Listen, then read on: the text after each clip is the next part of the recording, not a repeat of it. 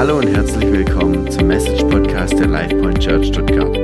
Als Gemeinde leben wir nach der Vision, wir existieren, dass Menschen ein erfülltes Leben in Christus finden können. Wir hoffen, dass Gott durch diese Message zu dir spricht dass du dadurch gesegnet wirst.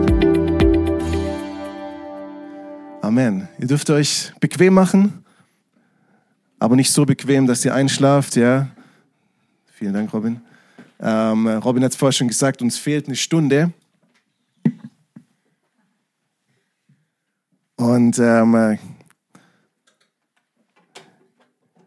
ich habe es aber versucht, meine Predigt so zu machen, damit es nicht einschläfern wird, sondern dass ihr hoffentlich treiben bleiben könnt, mit dabei bleiben könnt ähm, und folgen könnt. Und äh, ich freue mich total, heute hier zu sein. Ich freue mich, dass ich diese Serie Römer Kapitel 8 mit euch heute abschließen darf. Ein bisschen schade auch, weil es eine coole Serie gewesen. Von mir aus könnte man im Römer direkt weitermachen, weil der Römer ist einfach eins meiner Lieblingsbücher in der Bibel.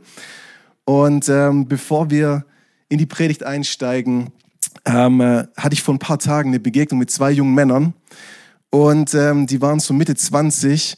Und dann ging es irgendwie darum, was verändert sich eigentlich, wenn man die 30 überschreitet. Ja, ich habe das überschritten, noch ganz knapp, aber ich habe die 30 überschritten. Und ähm, ich musste irgendwie so ein bisschen schmunzeln, weil ich mich selber wieder gesehen habe in diesem, diesem Alter von den jungen Männern. Und ja, kräftige Kerle, so das Leben vor sich.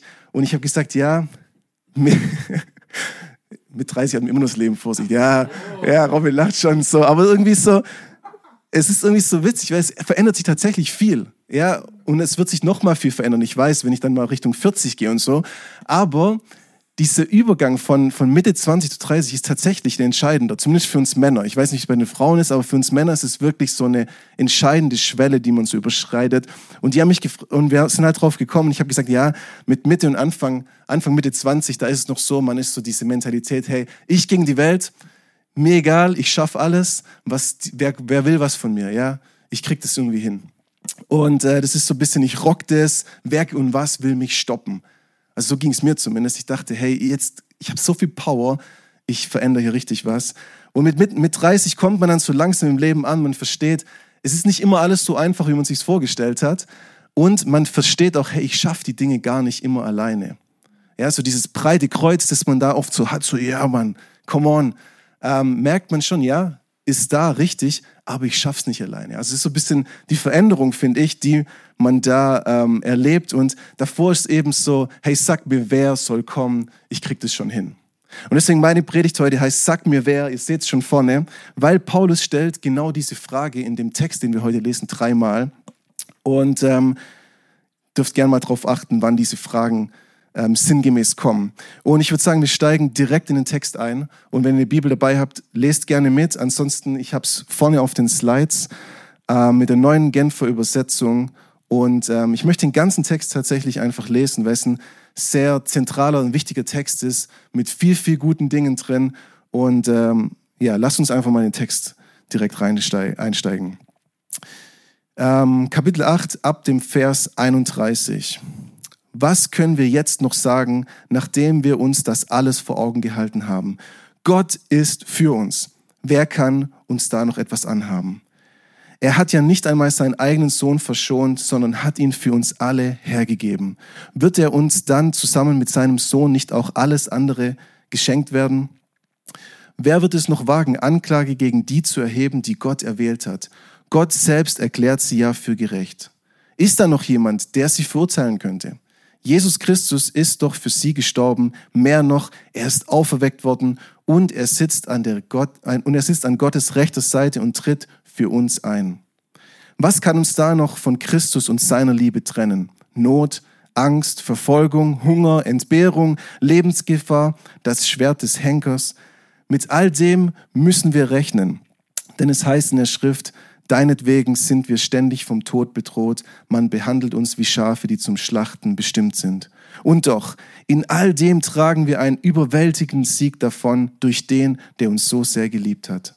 Ja, ich bin überzeugt, dass weder Tod noch Leben, weder Engel noch unsichtbare Mächte, weder Gegenwärtiges noch Zukünftiges, noch gottesfeindliche Kräfte, weder Hohes noch Tiefes, noch sonst irgendwas in der ganzen Schöpfung uns je von der Liebe Gottes trennen kann, die uns geschenkt ist in Jesus Christus, unserem Herrn. Amen. Ich finde, da müssen wir ein kräftiges Arme nochmal geben. Amen. Ja, was für ein Text, was für eine Ermutigung, was für eine Stärke. In meiner Vorbereitung hatte ich wirklich Freude daran, das zu lesen und nochmal neu zu durchdringen, weil es ein Text ist, den man vielleicht schon oft gehört hat, aber wo es sich einfach lohnt, ein bisschen tiefer einzusteigen. Und ich lieb's, wie Paulus seine Gedanken hier beginnt. Ja, das ist ein ganzer Brief von 16 Kapitel, ähm, der Römerbrief. Und trotzdem können wir natürlich sagen, hey, das sind verschiedene Gedanken und drin und immer neue Abschnitte und neue Gedanken, ähm, die Paulus hier teilt und die er ja auch beginnt und irgendwo abschließt. Und er beginnt hier wieder neu, einen Abschnitt, und er sagt dann, hey, was können wir jetzt noch sagen, nachdem wir uns das alles vor Augen gehalten haben? Ja, er sagt so, hey, was kann man eigentlich da noch hinzufügen? Ja, wenn man mal das davor schon anguckt, was er da schon alles erläutert hat und erklärt hat der Gemeinde in Rom, den Christen dort. Und er sagt, was muss ich eigentlich noch alles sagen? Kann ich überhaupt noch was hinzufügen? Und ähm, wir können mal kurz fragen, hey, was bedeutet eigentlich dieses alles? Ja, ich habe es mal markiert. Und wenn wir jetzt mal nur das Kapitel 8 angucken und nur angucken, was wir die letzten Wochen gehört haben, dann steckt da schon richtig viel drin. Ja, was kann man noch hinzufügen zu dem, dass es keine Verdammnis für die gibt, die in Christus Jesus sind? In Vers 1 haben wir das gehört, Kapitel 8. Oder wenn wir uns von Gottes Geist führen lassen, dann bedeutet das Leben. Oder äh, wir sind nicht länger Sklave unserer eigenen Begierden unserer menschlichen Natur. Wir sind dem nicht mehr ausgeliefert, sondern wir sind frei. Richtig stark in Vers 14 haben wir gehört, dass durch den Geist Gottes in uns sind wir Kinder Gottes. Wir sind seine Kinder. Wir sind sogar seine Erben. Also es geht noch weiter. Und wir haben gehört, Gottes Geist hilft uns in unserer Schwachheit. Und letzte Woche hat David darüber gesprochen, über diese wunderbare Zusage, dass uns alles zum Besten oder zum Guten dienen wird, auch wenn das Gut, die Definition von Gut manchmal eine andere ist, ja, die wir haben und die, die Gott hat. Aber Gott weiß, was wirklich gut für uns ist. Und er sagt uns, hey, alles wird euch zum Besten dienen, wenn ihr mich liebt. Also so viele starke Zusagen und so viele wichtige Wahrheiten. Und Paulus sagt, hey, was soll ich dem eigentlich noch hinzufügen? Eigentlich ist doch alles gesagt. Und trotzdem sagt er, hey, ähm, ich setze noch einen drauf, und ich bringe noch mal ein paar wichtige Wahrheiten einfach ganz konkret auf den Punkt und möchte euch als Gläubige in Rom, aber auch uns heute Morgen hier in Stuttgart ermutigen. Und ähm, ich habe diesen Text mal ein paar Punkte einfach rausgepickt, wo ich überzeugt bin, dass Paulus das wirklich so auch ähm, weitergeben wollte und die Leute wirklich ermutigen und stärken wollte, die das hören. Und deswegen der erste Punkt, der mir direkt so, ähm, ins Auge gefallen ist, wo ich gesagt habe, hey, das möchte Paulus, glaube ganz klar weitergeben. Das möchte ich euch heute auch weitergeben. Hey, du musst keine Angst haben. In Vers 31 sagt Paulus, Gott ist für uns, wer kann uns da noch etwas anhaben? Wer kann uns da noch was anhaben? Ja, sag mir wer. Wer will da noch kommen? Und ähm, Paulus stellt eigentlich so diese rhetorische Frage, ja, weil die Antwort ist ja schon klar. Und er macht es immer wieder. Ich finde es immer herrlich bei Paulus. Er stellt so gern rhetorische Fragen, wo die Antworten schon in der Frage drin sind. Aber er sagt, hey, das ist eine Tatsache. Gott ist für uns. Das ist nicht so, wenn Gott vielleicht für euch ist, sondern er sagt, hey, Gott ist für euch. Und wer oder was kann uns da noch was anhaben? Vor wem soll man sich dann überhaupt noch fürchten? Und ähm, was kann uns dann eigentlich noch hindern? Was kann uns aufhalten? Sagt mir bitte, wer.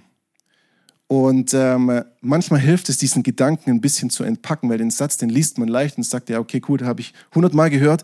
Aber wer ist für uns? Gott ist für uns. Und Gott ist der Schöpfer von Himmel und Erde. Gott ist der, der Mächtige, der Souveräne.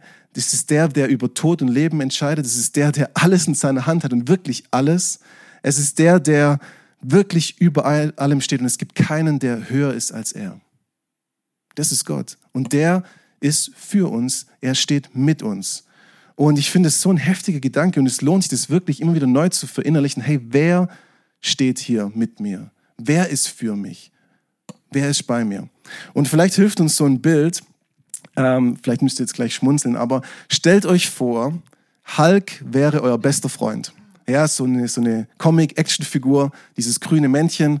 Ja, ähm, und wenn irgendjemand euch blöd kommt, ja, dann, dann geht sein Puls hoch, seine Klamotten zerreißen, formen sich wunderhaft zu, ne, zu neuen Klamotten, damit alles bedeckt ist.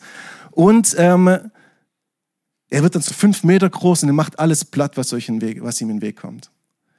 Also ich keine Ahnung, wenn es es wirklich so geben würde, ja, wir tauchen mal kurz ein, ja, wir dürfen ein bisschen kindlich jetzt sein. Also ich hätte keine Angst, ich würde mit so einer breiten Brust durch die Welt gehen, ja, weil der wird ja neben mir, auch wenn er am Anfang vielleicht klein wäre, ich weiß, er wird dann so zu diesem fünf Meter großen Riese. Man würde mit breiter Brust durch die Welt gehen und man denkt sich, hey, wer oder was will kommen? Sag mir wer, wenn ich den an meiner Seite habe. Und ähm, zu Recht sagt er jetzt, okay, total banales Beispiel und vielleicht auch ein bisschen kindisch, ja. Ähm, aber ich frage mich trotzdem, warum laufen wir Christen oft nicht mit breiter Brust durch die Welt? Warum sind wir oft so ängstlich und so hoffnungslos? Und warum fürchten wir uns so schnell vor so vielen Dingen, wenn doch Gott höchstpersönlich an unserer Seite ist? Und wenn wir die Bibel und das Wort Gottes ernst nehmen und das, was Paulus hier schreibt, dann muss das doch irgendwo eine Auswirkung haben für uns. Hey, Gott höchstpersönlich ist an unserer Seite. Wir dürfen mit breiter Brust durch die Welt gehen. Wir müssen uns nicht fürchten, weil es gibt niemand, der über ihm steht. Es gibt niemand, der irgendwie größer oder stärker oder mächtiger wäre als er. Und wer oder was soll uns da noch was anhaben? Ich weiß, es ist einfach gesagt und ich weiß, wenn man mal in Ängsten oder in Themen drin ist, es ist nicht leicht, ich weiß es. Aber umso wichtiger ist zu verstehen, immer wieder neu zu begreifen, was bedeutet denn diese Wahrheit? Und das heißt jetzt nicht, wir müssen keine Angst haben im Sinne von, es gibt natürliche Ängste, die sind ganz normal und die sind auch hilfreich. Ja? Ähm, in den Käfig mit, mit, mit Löwen zu springen, ist eine dumme Idee. Ja? Das ist richtig, dass ich davor Angst habe und das nicht mache. Ich hoffe, ihr wisst alle, was ich meine mit diesen Ängsten, mit diesen Dingen, vor denen wir uns fürchten müssen oder nicht fürchten müssen. Und egal, was aktuell deine Angst ist und wofür du dich gerade jetzt fürchtest, wenn du Gottes Kind bist, dann gibt es nichts, was irgendwie mächtiger ist als er. Und es gibt nichts, was, was, wo du wirklich Angst haben müsstest eigentlich tatsächlich. Weil er ist für dich. Und das ist eine Zusage. Und ich glaube, wie gesagt, das muss man immer wieder wiederholen. Und das muss man uns immer wieder vor Augen führen. Und David hat es letztes Mal gesagt, manchmal muss man die Dinge aussprechen, damit sie wieder ins Innere reinrutschen. Schöner Gedanke. Manchmal kommt es nicht von innen raus und manchmal muss man sich selber das wieder zusprechen. Oder jemand anderes muss es zusprechen. Das mache ich heute. Ja? Gott ist für dich, hab keine Angst. Das Zweite, was, ähm, was in diesem Text drin ist, ist, hey, du bist Gott alles wert. Total wichtiger Gedanke. Er sagt hier, er hat ja nicht einmal seinen eigenen Sohn verschont, sondern hat ihn für uns alle hergegeben. Wird uns dann zusammen mit seinem Sohn nicht auch alles andere geschenkt werden? Warum ist Gott für uns? Weil er hat alles für uns gegeben, weil wir ihm alles wert sind. Auch das ist ein total krasser Gedanke. Gott wurde selbst Mensch und ging ans Kreuz. Für was eigentlich? Damit du und ich, damit wir nicht verurteilt werden. Damit wir leben dürfen und dass wir nicht auf Ewigkeit getrennt sind von Gott. Deswegen ist Jesus ans Kreuz gegangen. Deswegen hat er diesen harten Weg gegangen, diesen härtesten aller Wege eigentlich. Und in Johannes 15, Vers 13 lesen wir auch, hey, es gibt niemand, der seine Freunde mehr liebt als der, der sein Leben für sie lässt. Und genau das hat Jesus getan. Jesus bezeichnet dich und mich als Freund und er sagt, hey, du bist mir so viel wert, dass ich mein Leben für dich gebe.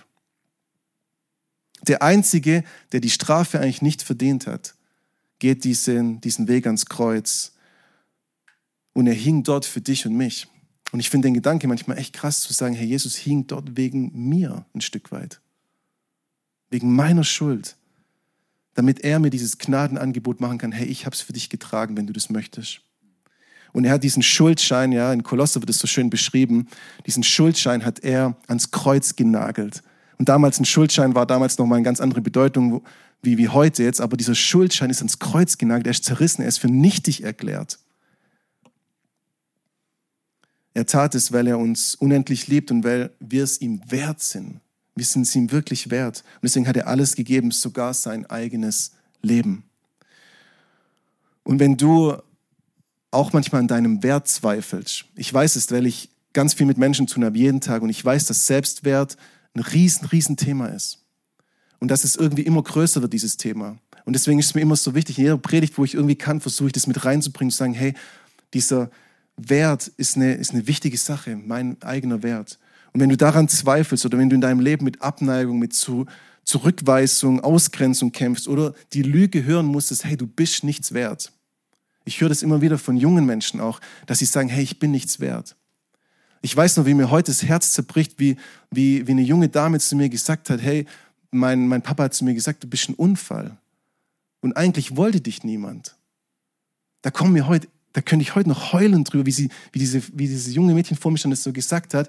Und ich ihr sagen konnte, hey, du bist unendlich wertvoll. Du bist von Gott geliebt. Du bist Gott wirklich wert. Und deswegen möchte ich das auch heute nochmal echt klar machen. Du bist wert und Gott liebt dich unendlich und er hat alles für dich gegeben und du darfst dir da wirklich gewiss sein über diese Wahrheit.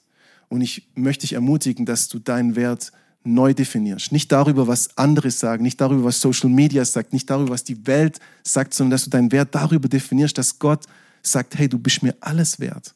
Nicht nur so ein bisschen was oder weil du das und das ganz gut machst, sondern hey, du bist ihm alles wert. Und das soll immer mehr auch mein Wert, hoffentlich auch dein Wert definieren.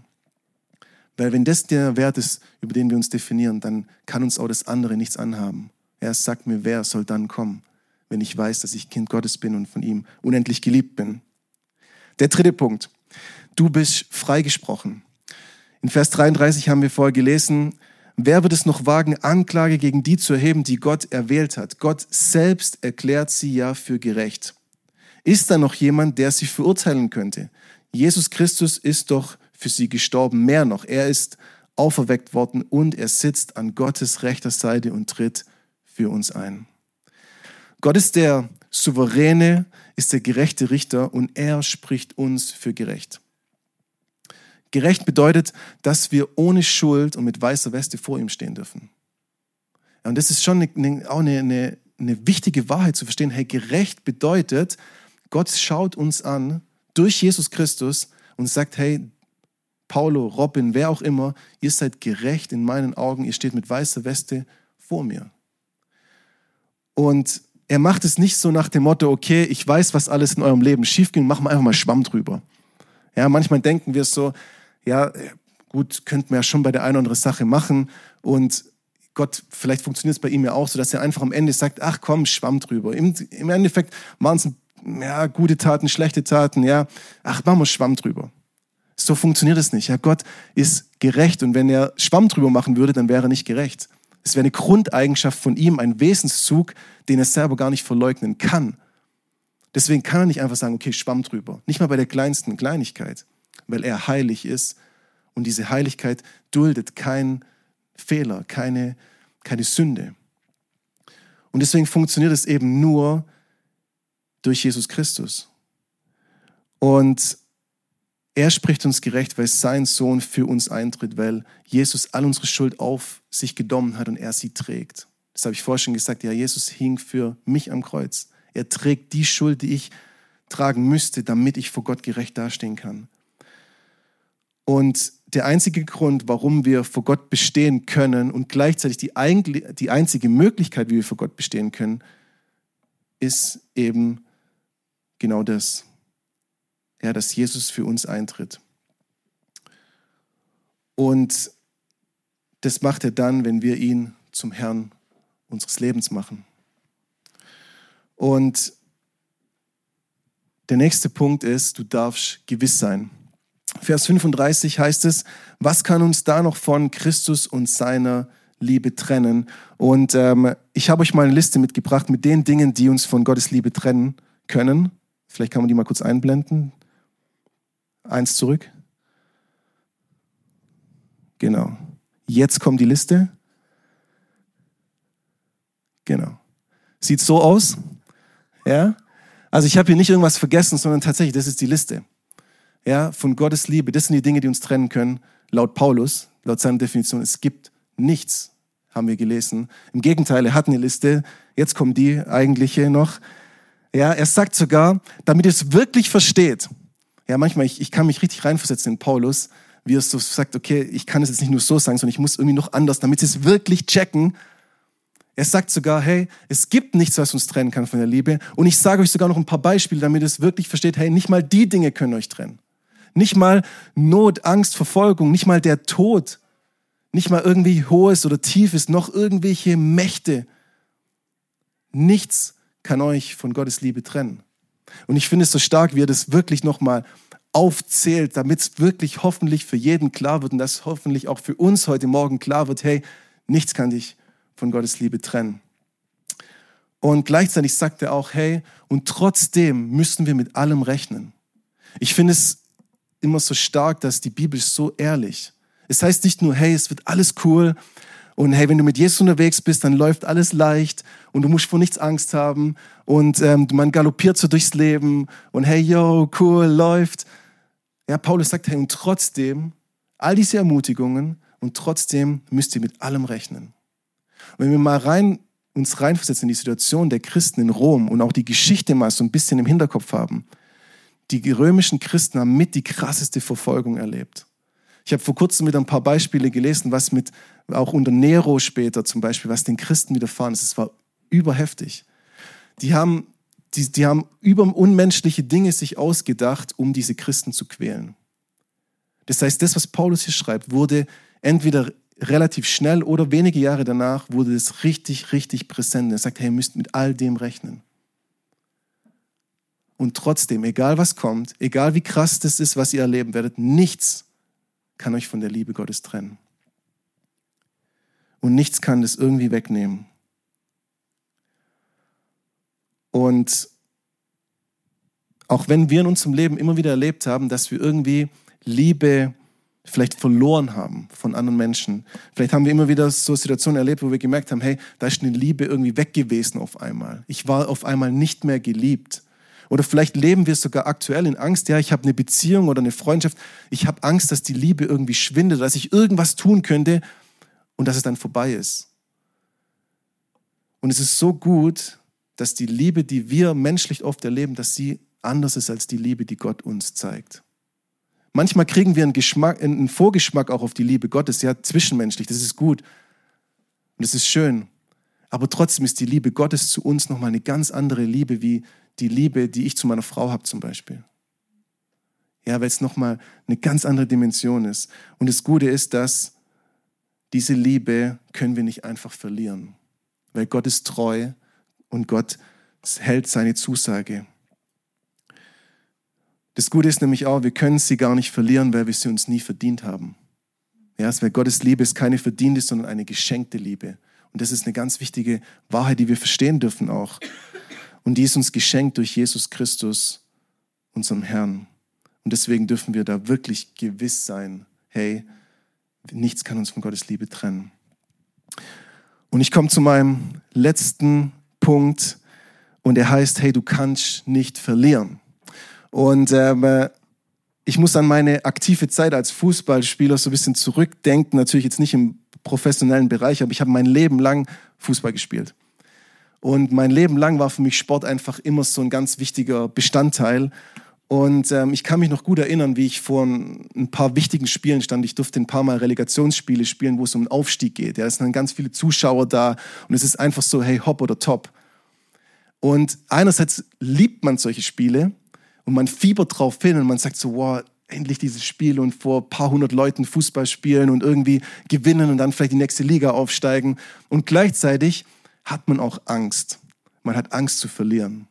Und ich weiß noch, wie ich in diese Spiele reingehe, total, ähm, ähm, ja, total motiviert und, und den ganzen Tag bereitet man sich drauf vor und alles muss passen und die Klamotten sind hingerichtet und man geht in dieses Spiel und gleichzeitig wird dieses Gefühl von Freude und von Nervosität so ein bisschen mit Angst gemischt. Ja, weil es ist einfach klar, ich kann gewinnen oder ich kann verlieren an diesem Tag. Und es gibt kein Dazwischen oder so, es gibt keine Gewissheit. Selbst wenn mein Team ähm, objektiv gesehen besser ist, heißt es überhaupt nichts. Und jeder, der Fußball so ein bisschen verfolgt, weiß, hey, manchmal kann das schlechteste Team das beste Team besiegen. Das ist die einzige Hoffnung, warum ich immer noch VfB-Fan bin. Ja, weil manchmal passiert es tatsächlich. Ja, okay, anderes Thema. Sonst ja, auf jeden Fall. Ich weiß nicht, ob das da noch hilft, aber okay. Ähm, ja, also ihr versteht, was ich meine. Ja, es gibt diese Option, man kann gewinnen oder verlieren. Und ich als, als Sportler, ich hasse es zu verlieren. Ich hasse es einfach. Und es ist so schlimm, manchmal auch im Sportunterricht, ja, mit meinen Schülern, wenn ich dann mitspiele, eigentlich darf ich nicht mitspielen, weil ich will auch da gewinnen. Ja, und es ist einfach so drin und man, man, man hasst es zu verlieren einfach. Und wahrscheinlich geht es den, den meisten von euch so. Und ähm, Es gibt so viele Situationen im Leben, wo wir nicht wissen, ob wir gewinnen werden am Ende.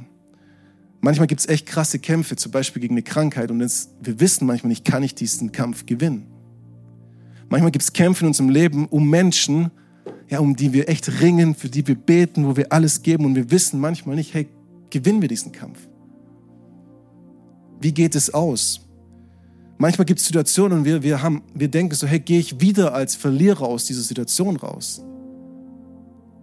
Und das ist eine Realität, mit der wir alle irgendwie zu kämpfen haben. Ja, wir haben Kämpfe, wir wissen manchmal nicht, wie geht es aus. Und wir hassen es zu verlieren. Wir können es nicht leiden. Auch wenn man sagt, ja, ein guter Verlierer sein, ja, ist alles richtig, aber eigentlich möchten wir es nicht, ja. Nicht nur beim Mensch ärgere dich nicht. Phase 10, genau, Katastrophe. Ja, gewinnen und verlieren es ist eine Ungewissheit in so vielen Dingen in unserem Leben da. Und deswegen, hey, ich habe eine gute Botschaft, wenn es dir wie mir geht, dass wir nicht gern verlieren, dann guck uns, gucken wir gemeinsam noch Vers 37 an. Und dort sagt Paulus, und doch in all dem tragen wir einen überwältigenden Sieg davon, durch den, der uns so sehr geliebt hat. Ja, was für eine Botschaft, was für eine Zusage.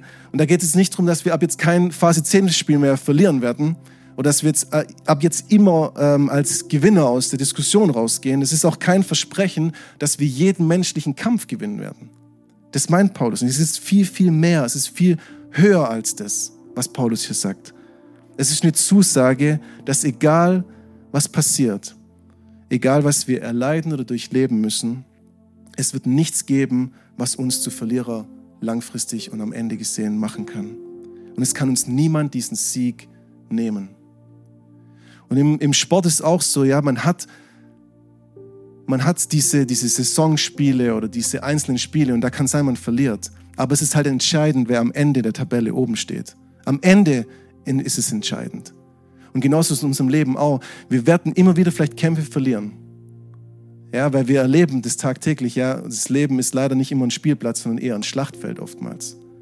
Ja, manchmal für manche Menschen aktuell ganz real, manchmal für uns, dass wir innerlich das so sich für uns anfühlt.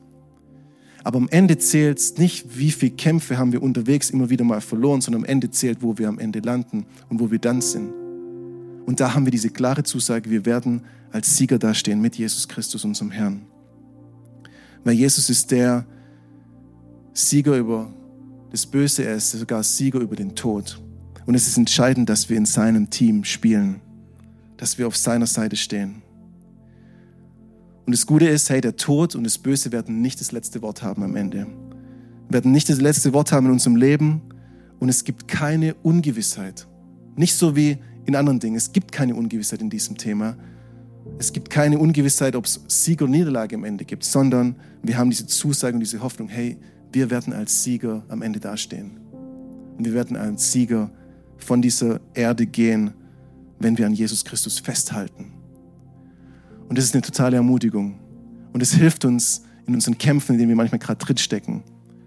Ja, auch selbst wenn wir merken, hey, ich, ich bin da gerade total auf die Schnauze gefallen und ich merke, ich bin da so ein bisschen am struggeln, dürfen wir wissen, hey, am Ende werde ich als Sieger dastehen, egal wie es sich gerade anfühlt, egal wie meine Situation jetzt gerade ist. Und deswegen nochmal die Frage, hey, sagt mir wer? Sagt mir wer oder was willkommen?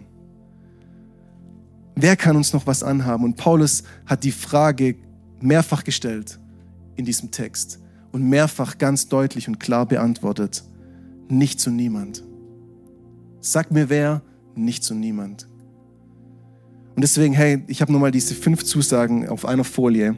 Und wenn du willst, schreib die schnell auf oder fotografierst dir ab, weil das sind Zusagen, wo es sich wirklich lohnt zu verinnerlichen. Zusagen, wo es sich lohnt, vielleicht sogar auswendig parat zu haben, zu sagen, hey, die kann ich immer wieder wiederholen. Ich kann die auspacken wenn ich es brauche. Weil das sind Zusagen für dein Leben. Das ist nicht nur irgendwie so schöne Worte, wo es halt heute Morgen mal bei LifePoint Church irgendjemand gesagt hat, sondern das ist wirklich das, was Gott dir heute Morgen auch zusprechen möchte, bin ich überzeugt. Und deswegen, hey, du musst keine Angst haben, denn Gott ist für dich. Du bist Gott alles wert, denn er gab alles für dich. Und hey, du bist freigesprochen durch Jesus Christus. Du kannst nicht verlieren, denn Jesus hat gesiegt. Und hey, du darfst dir wirklich gewiss sein, nichts und niemand kann dich von Gottes Liebe trennen. Und diese Zusagen möchte ich euch mitgeben und auch nochmal die Frage deswegen, hey, sag mir wer. wenn diese Zusagen doch für uns gelten, wenn wir Wort, Gottes, Gott, Wort Gottes wirklich ernst nehmen, hey, dann sag mir wer.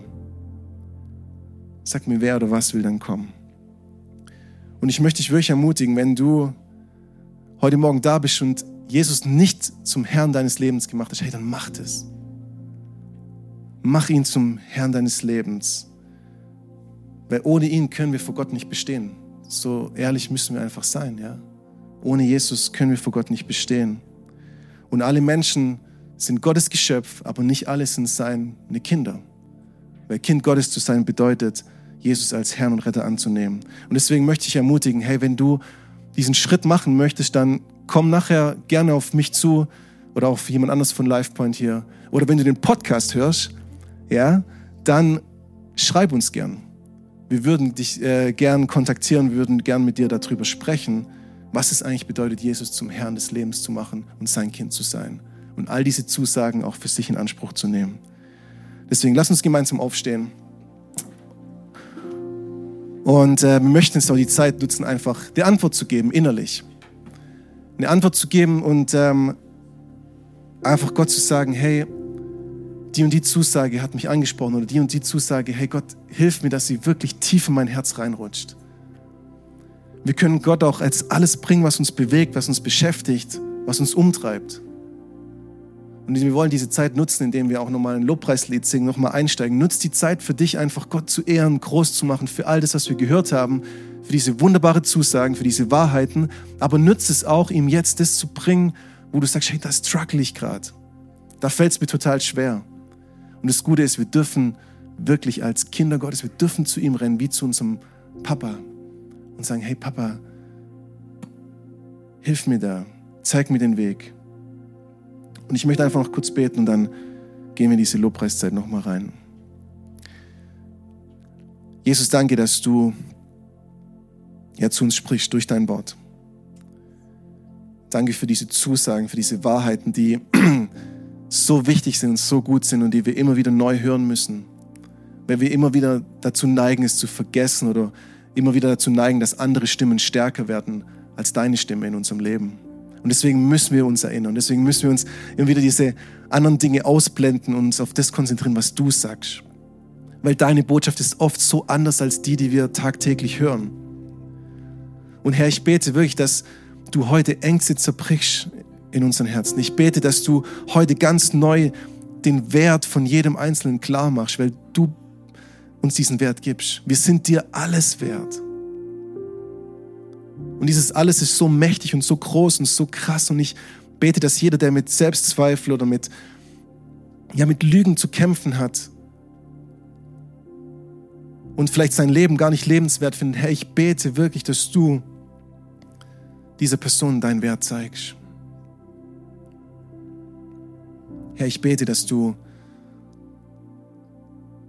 uns einfach auch eine Gewissheit gibst, dass uns nichts von deiner Liebe trennen kann. Dass wir verstehen, dass wir am Ende als Sieger dastehen.